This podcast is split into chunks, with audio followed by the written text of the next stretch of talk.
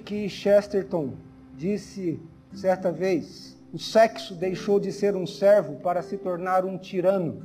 Margaret Thatcher, ex-primeira-ministra da Inglaterra, também tem uma frase célebre, ela diz: há dois fatos básicos sobre o sexo. É muito bom e é muito perigoso. O assunto nosso de hoje é pureza sexual, permanecendo puro num mundo contaminado. E a pergunta que eu me fiz quando estava meditando no assunto é por onde começar? E eu decidi começar com uma declaração simples sobre o que Deus diz sobre esta área. E eu resumi isso em uma frase.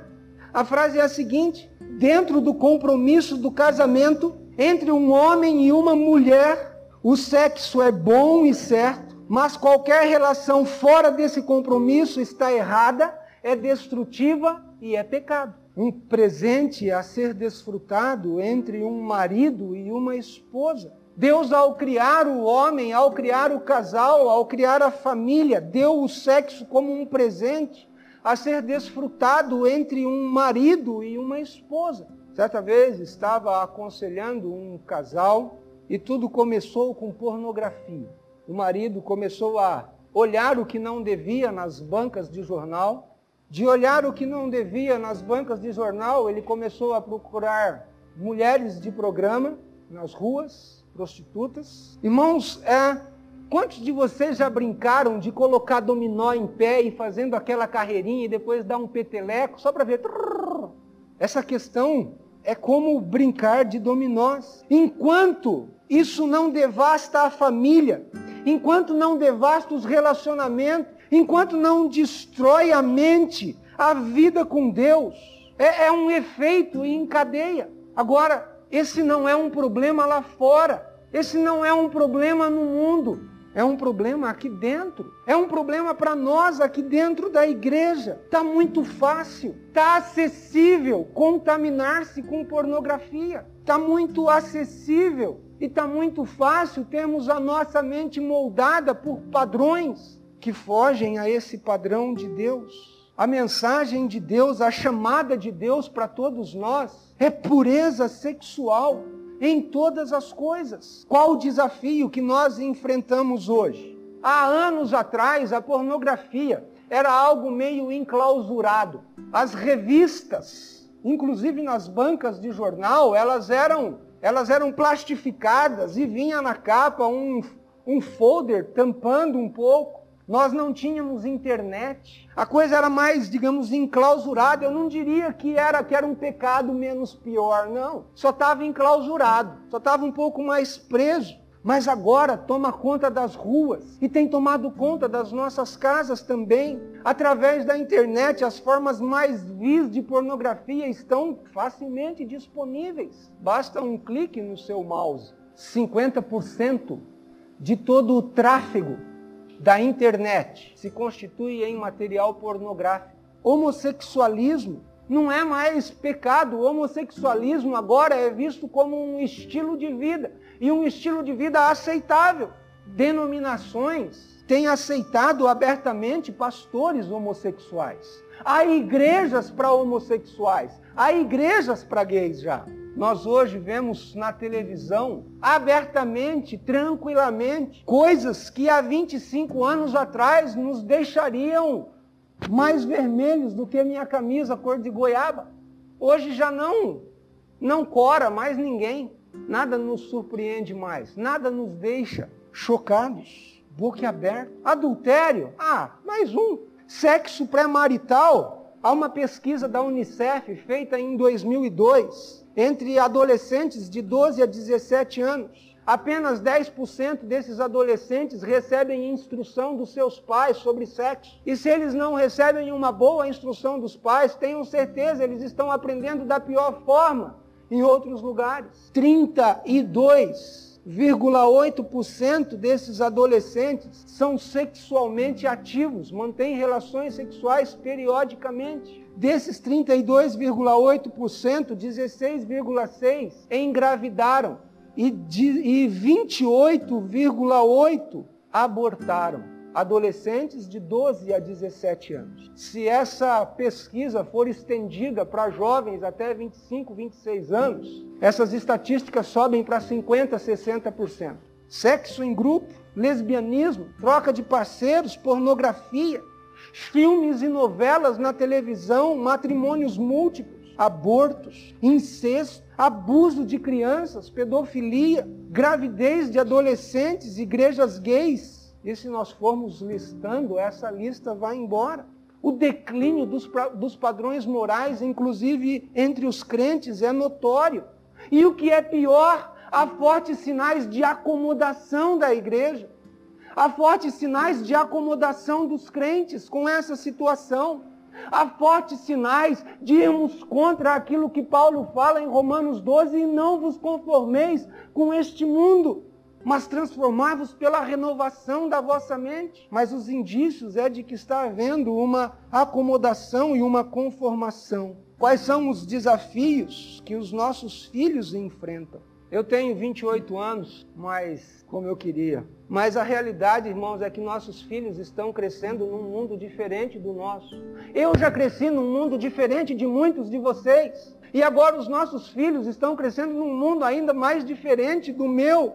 E os desafios, as lutas que enfrentamos em relação à pureza são muito grandes. Quero fazer uma breve retrospectiva. Alguns de vocês vão ter a mínima ideia de algumas de algumas coisas que eu vou dizer agora. Alguns, alguns novos não vão ter ideia de algumas coisas do passado. Alguns do passado não vão ter ideia de algumas coisas de agora. Anos 30 e anos 40, Getúlio Vargas, ditadura, Estado Novo, salário mínimo. Os contos de réis valiam muito dinheiro. Anos 50, chega a TV em preto e branco, as telenovelas ao vivo não eram gravadas, eram ao vivo. Surgiu a moda New Look, Grace Kelly, Marilyn Monroe. Surge o rock and roll, anos 60. Surge a LSD. Quantos aqui não sabem o que é LSD? Todos sabem? É uma droga. O homem chega à lua. A violência nas ruas aumenta. É o auge da ditadura militar. Movimento hippie. Beatles luta pela liberdade aumenta. E com isso vem uma grande busca pelas religiões orientais, a busca do equilíbrio. Anos 70, ah, Brasil tricampeão mundial, discoteca, baladas, Rod Stewart, secos e molhados, crescimento econômico acelerado no Brasil, os primeiros manifestos gays em público, mulheres e homens descasando, cocaína surgindo. Anos 80, AIDS, MTV, Nintendo. Alguns não entenderam nada, né? Crise econômica. Cinema pornô. Surge a internet. Vicky, a menina, meio robô. Banda dominó. Muro de Berlim cai. Igrejas neopentecostais em plena expansão. Bom jovem, Cazuza, Surgem as academias de ginástica, proliferam as academias pelo país. Anos 90, cena, tchan, tchan, tchan. Plano Real, Guns N' Roses, Shakira, Britney Spears, TV a cabo.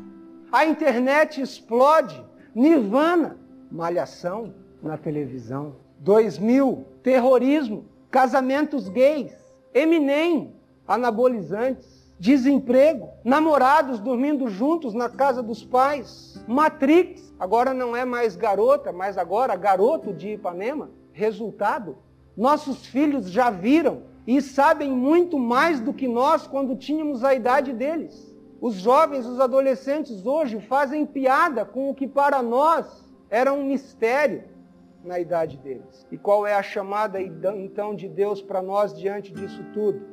o que a Bíblia tem a dizer. Será que Deus tem algo a dizer hoje? Será que a Bíblia ainda é atual para nós hoje? Será que aquilo que Deus diz na Sua palavra ainda vale para nós hoje?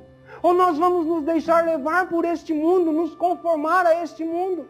Eu quero considerar três passagens. Abra primeiramente a sua Bíblia em Mateus, capítulo 5, versículo 8. Bem-aventurados os limpos de coração, porque verão a Deus. Notem, ver a Deus. Bem-aventurados os limpos de coração, porque verão a Deus. 1 Tessalonicenses, capítulo 4, versos 3 a 5 e 7.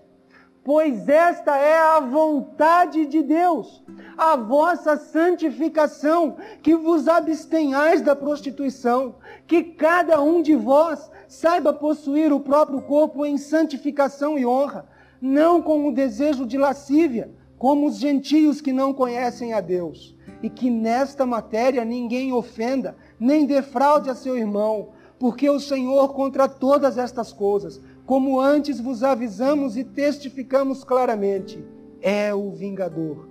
Porquanto Deus não nos chamou para a impureza, e sim para a santificação.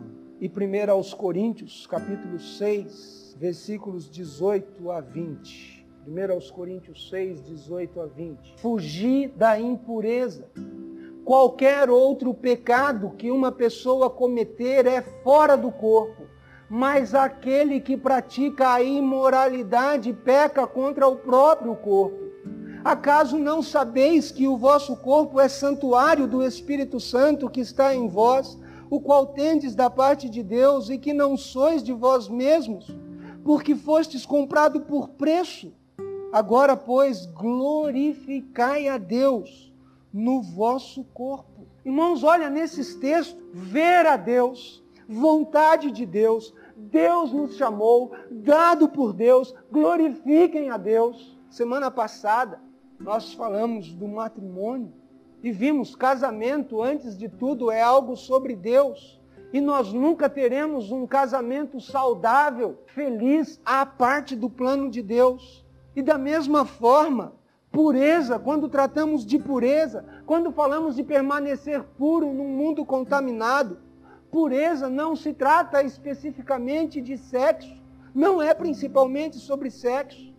Pureza não é principalmente sobre o que você faz ou deixa de fazer. Pureza não é principalmente sobre o que você assiste ou o que você diz. Mas quando falamos de pureza, estamos falando de Deus. É sobre Deus. Pureza é uma decisão pessoal de glorificar a Deus com o seu corpo. Pureza é uma decisão pessoal de glorificar a Deus com os seus pensamentos, com a sua alma, com o seu corpo. Há uma pergunta que nós precisamos mudar. Normalmente, a pergunta que cada um de nós faz é: até onde eu posso ir? Essa pergunta é errada. Essa pergunta é destrutiva. Essa pergunta é uma estratégia do diabo para nos manter à beira do abismo.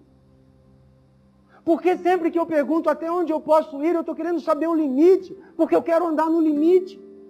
E se você anda na beira do abismo, você pode cair no abismo. Sabe qual a pergunta que você deve fazer nessa área? A pergunta é essa: isso glorifica a Deus? Você não vai perguntar, entrar nesse site da eu posso ou não entrar nesse site da internet, mas pergunte, entrar nesse site da internet glorifica a Deus. Eu posso ou não ler essa revista, mas pergunte, ler esta revista glorifica a Deus. Eu posso ou não assistir esse programa de TV, mas pergunte, assistir esse programa de TV glorifica a Deus.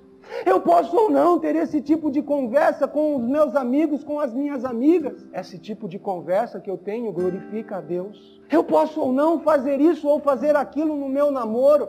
Eu posso ou não fazer isso ou aquilo no meu casamento. Não, mas é isto ou aquilo que eu vou fazer glorifica a Deus. Porque pureza é sobre Deus. Deus é glorificado pela nossa pureza.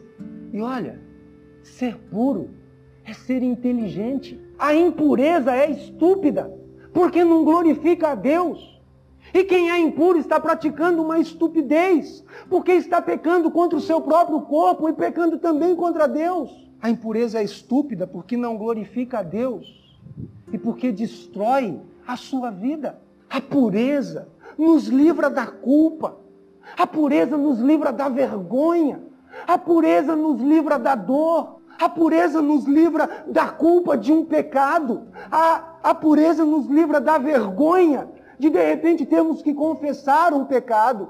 A pureza nos livra da dor de termos que às vezes carregar as consequências de um pecado. E a Bíblia nos dá o remédio. Provérbios, capítulo 28, versículo 13. O sábio diz: O que encobre as suas transgressões jamais prosperará, mas o que as confessa e deixa alcançará misericórdia. O remédio de Deus para a impureza, o remédio de Deus para as transgressões, é o confessar e abandonar e deixar a impureza. E se você vive uma vida impura, esse é o remédio de Deus. Ser limpo, ser perdoado, não abrigar pensamentos, palavras, ações impuras no seu coração, mas manter o coração sempre puro diante de Deus. Quando você vai comprar uma roupa, comprar alguma coisa, primeiro você olha a roupa, você vê se gosta ou não, mas qual uma outra coisa que você olha logo em seguida? Você olha a etiqueta para ver se o preço é está dentro do seu orçamento, se vai dar ou não, né? O preço da etiqueta pureza é alto. O preço da etiqueta pureza é altíssimo. O diabo irá lutar para mantê-lo aprisionado aos seus medos, lutar para mantê-lo aprisionado à sua culpa. E para muitos de nós, pureza será uma luta que vai durar por toda a nossa vida. Nós lutaremos com o mundo, nós lutaremos com a carne, nós lutaremos com o diabo.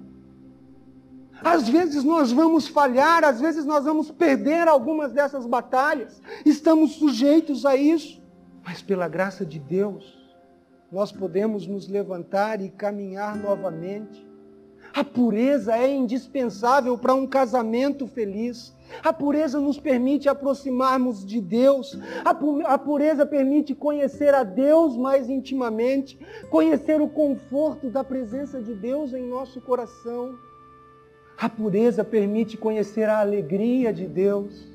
A pureza permite conhecer a bênção de Deus em nossa vida. Quando buscamos manter-nos puros, quando lutamos para nos manter puros diante de Deus, Ele é glorificado e nós somos felizes. E, irmãos, nós precisamos acreditar nisso e não acreditar nessas propostas que nos são feitas. A esperança. Será que há esperança numa cultura marcada pela sexualidade deturpada? Há esperança, sim. E essa esperança vem de Deus. Não é fácil, mas é possível mantermos puros, íntegros e também criar os nossos filhos com integridade. Agora nós precisamos estar preparados para uma coisa. Saiba que nós seremos e que os nossos filhos serão meio alienígenas nessa sociedade. Eles vão ser considerados meio extraterrestres por não aceitarem padrões, por lutarem para manter a sua pureza. Esse é o preço da etiqueta. Vão ser chamados de bobos, caretas, ultrapassados. É o preço. Mas tenha certeza, os nossos filhos estarão glorificando a Deus e encontrando a verdadeira felicidade nos seus relacionamentos. Porque foi assim que Deus planejou. E tudo que Deus faz é bom, perfeito e agradável a Ele e também a nós eu gostaria de dar algumas dicas a vocês. Cuidado já tomar conosco e com os nossos filhos. Abra sua Bíblia em Provérbios, capítulo 4, versículo 23. Sobre tudo o que se deve guardar, guarda o teu coração, porque dele procedem as fontes da vida. Isso aqui é o mestre ou o pai dizendo para o filho, lá no versículo 1 do capítulo 4, 4 ouvi, filhos, a instrução do pai. E a instrução é essa, sobre tudo que se deve guardar, guarda o teu coração, porque dele procedem as fontes da vida. Seu filho não sabe fazer isso sozinho. Faça por ele. Não o deixe assistir o que quiser. Não o deixe fazer o que quiser. Não o deixe ir aonde quiser. Não o deixe sair com quem ele quiser. Ah, mas se meu filho, meu filho vai aprender isso em algum lugar mesmo. Que ele aprenda com você em casa. que ele aprenda com você à luz da palavra de Deus. Pais, protejam seus filhos. Coloque filtros no computador da sua casa. Coloque filtros para a internet. Olhe de vez em quando por onde o seu filho está navegando. Sabe, há uma outra, eu, eu tenho ido atrás de algumas estatísticas. As estatísticas dizem que hoje as crianças têm o seu primeiro contato com pornografia aos 5 anos de idade. Há 10 anos atrás, esse primeiro contato acontecia com 12 anos. Quantos de vocês não têm portas na sua casa? Todos têm? Tem porta, tem fechadura? Tem? Natural, né? Coloque fechaduras no seu coração. É muito mais provável que a destruição da vida do seu filho. É muito mais provável que a destruição do seu casamento. É muito mais provável que a destruição do seu lar. É muito mais provável que a destruição da pureza dos seus filhos vai entrar pelo computador do que pelas portas do fundo da sua casa. Os adolescentes, alguns talvez vão me crucificar por isso, mas pais, nunca, nunca deixe seus filhos assistir TV, DVD trancados no quarto, sozinhos. Sozinhos sim, mas não trancados. Ao fazer isso, você está dando uma arma carregada para o seu filho. Filmes, revistas, músicas. Essa vai ser uma batalha ininterrupta. 40 anos atrás se assistia Mazarop. É ou não é? Lia-se almanaque e seleções. Ouvia-se Roberto Carlos. E hoje? E hoje? Pergunte aos seus filhos o que eles estão fazendo, com quem eles estão saindo.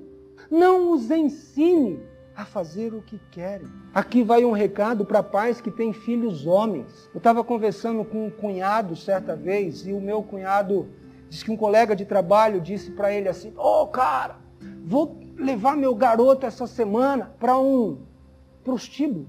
Quantos anos tem seu filho? Doze anos. Ah, tem que ensinar, tem que ensinar o, tem que ensinar o, desculpem a palavra, mas tem que ensinar o garanhão lá a ganhar as menininhas. Meu cunhado disse assim para ele: Você tem filhas? Tem uma menina. Você já parou para pensar que o pai do outro menininho lá está falando a mesma coisa para o filho dele para ganhar a sua filha? Você quer isso? Não, que isso? Minha filha não. Não faça isso com a dos outros. Pais, pureza sexual não é só para as meninas. Não é por medo da sua filha engravidar. E isso não, é primeiramente por Deus. Conheça os amigos dos seus filhos. Seja curioso. Faça perguntas. 1 Coríntios, capítulo 15, versículo 33, Paulo diz: Não vos enganeis, as más conversações corrompem os bons costumes. Cuidado com as más companhias. Cuidado com as conversas. Saiba com quem o seu filho sai. Pergunte para ele o que ele faz. Pô, vigiar agora. Sabe o que acontece? Às vezes nós temos medo de bombardear e achar que estamos massacrando os nossos filhos. Mas se você não fizer isso, o seu filho vai ser massacrado lá fora, ele vai ser bombardeado por tantas outras vozes, ele vai ser bombardeado por tantas outras coisas que vão levá-lo, que vão induzi-lo ao pecado. Então faça isso sim, não tenha medo. Deuteronômio capítulo 6, versículo 7. Tu as inculcarás a teus filhos e delas falarás assentado em tua casa e andando pelo caminho, e ao deitar-te e ao levantar-te. O que Deus estava falando aqui, e essa instrução de Moisés para o povo é: essas palavras que hoje te ordeno estarão no teu coração, inculque aos teus filhos. Quando? Assentado em tua casa, andando pelo caminho, ao deitar-te, ao levantar-te, o que Moisés está falando é o tempo todo, todo o tempo. É isso que Moisés está falando. Nossos filhos às vezes são bombardeados pela televisão, são bombardeados pela internet, são bombardeados pelas amizades são bombardeados pelas músicas, as mensagens das músicas, são bombardeados por filmes na TV, são bombardeados por programas de TV, são bombardeados por filmes no cinema. E muitas vezes o que eles menos ouvem é a instrução dos pais, baseados na palavra de Deus, sobre aquilo que vai glorificar a Deus e vai trazer realmente felicidade verdadeira para eles. Converse com eles. Converse com seus filhos. Ensine os seus filhos, ensina-os a resistir. Salmos 119, 37, o salmista diz: Desvia os meus olhos para que não vejam a vaidade e vivifica-me no teu caminho. Veja, desvia os meus olhos, eu não vou olhar para isso, eu vou resistir a isso. Mas não ensine os seus filhos só a resistir, ensina também como correr. Mateus 5:29 Se o teu olho direito te faz tropeçar, arranca-o e lança-o de ti, pois te convém que se perca um dos teus membros e não seja todo o teu corpo lançado no inferno. Faça tudo para não pecar, fuja daquilo que pode induzi-lo ao pecado. Ensina o teu filho a fazer isso. Em 2 Timóteo, capítulo 2, versículo 22, a instrução de Paulo a Timóteo, foge, olha, foge, é claro aqui, foge outro sim das paixões da mocidade, segue a justiça, a fé, o amor e a paz, com os que de coração puro é pureza, invocam o Senhor não corra, não espere, não acha que você é o bom ou que seu filho é o bom e vai vencer e vai enfrentar. Ah, mas fugir é para covarde, seja covarde, porque se, se isso é ser covarde, Deus manda que sejamos covardes. Foge. 1 Coríntios 10, 13. Não vos sobreveio tentação que não fosse humana, mas Deus é fiel e não permitirá que sejais tentados além das vossas forças. Pelo contrário, juntamente com a tentação vos proverá livramento, de sorte que a possais suportar. O livramento pode ser fugir. O diabo é inteligente e mais forte que nós. Ele não é mais forte do que aquele que está em nós, mas ele é mais forte que nós. Ele sabe os nossos pontos fracos, ele conhece as nossas fraquezas. Com as nossas próprias forças não somos páreos quando a tentação vier na forma de um website questionável, quando a tentação vier na forma de uma conversa que você não deveria estar tendo, quando a tentação vier na forma de um livro ou de uma revista, de um filme, de um espetáculo que não honra e que não glorifica a Deus. Quando a tentação vier através de um convite que você sabe que não deve aceitar, não espere, não hesite, fuja mude de canal ou desligue a televisão, desligue o rádio, jogue fora as revistas. Não escute a piada, não procure a amizade ilícita ou que pode te conduzir para caminhos tortuosos. Não, não responda ao e-mail, delete-o. Isso é ser responsável diante de Deus na nossa vida de pureza. E se você já é viciado em algum desses comportamentos, primeiramente coloque isso diante de Deus. Arrependa-se. Procure alguém para ajudá-lo. Procure um conselheiro, procure um pastor. É melhor um momento de vergonha do que uma vida inteira de culpa. É melhor um momento de vergonha do que carregar um peso por toda a sua vida. É melhor um momento de vergonha com arrependimento do que a culpa com o pecado encoberto. Ser puro é ser inteligente, ser impuro é ser estúpido. E se você é impuro, você está sendo estúpido. Talvez alguns de nós achamos que por estarmos na igreja isso nunca vai atingir a nossa família. Talvez alguns se sentindo derrotados culpados, massacrados. E se você está viciado ou se você tem comportamentos parecidos com esse, eu espero que de fato um grande peso esteja no teu coração agora, que de fato o Espírito Santo esteja incomodando de tal forma que você sinta o peso do seu pecado, que o Espírito Santo de fato o convença, que você tenha a sua consciência o acusando talvez alguns sem esperança de mudar, talvez alguns que já foram infiéis à sua esposa ou ao seu marido. Quem sabe você já foi promíscuo na sua juventude e tenha recordações dos seus fracassos morais. O pecado sempre traz consequências negativas. E o pecado é como um bumerangue. Você joga, mas ele volta e te apanha. Mas eu quero te dar uma boa notícia também. Assim como Jesus, quando trouxeram diante dele aquela mulher que havia adulterado, estava sendo acusada de adultério, e depois dos, dos seus interlocutores, dos fariseus, terem testado Jesus, e Jesus não condena, mas Jesus demonstra toda a sua graça para aquela mulher, quando ele diz: vá e não peques mais. Essa é a graça de Deus, esse é o amor de Deus, que perdoa o pecador.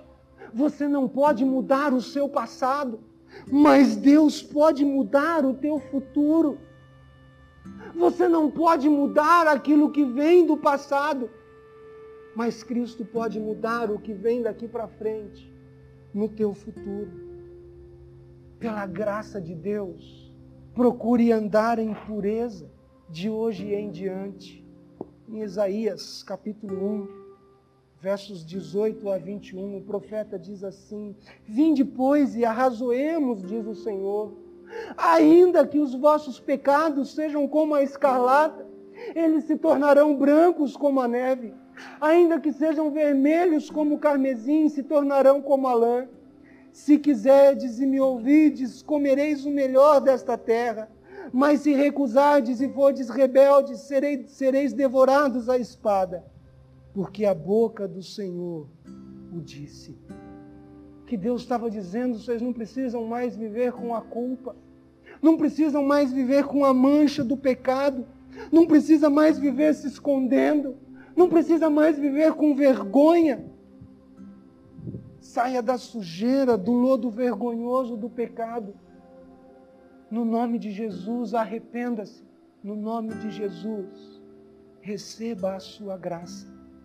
Nós temos ensaiado dois, um hino por dois domingos, um hino escrito por volta de 1750 por John Newton.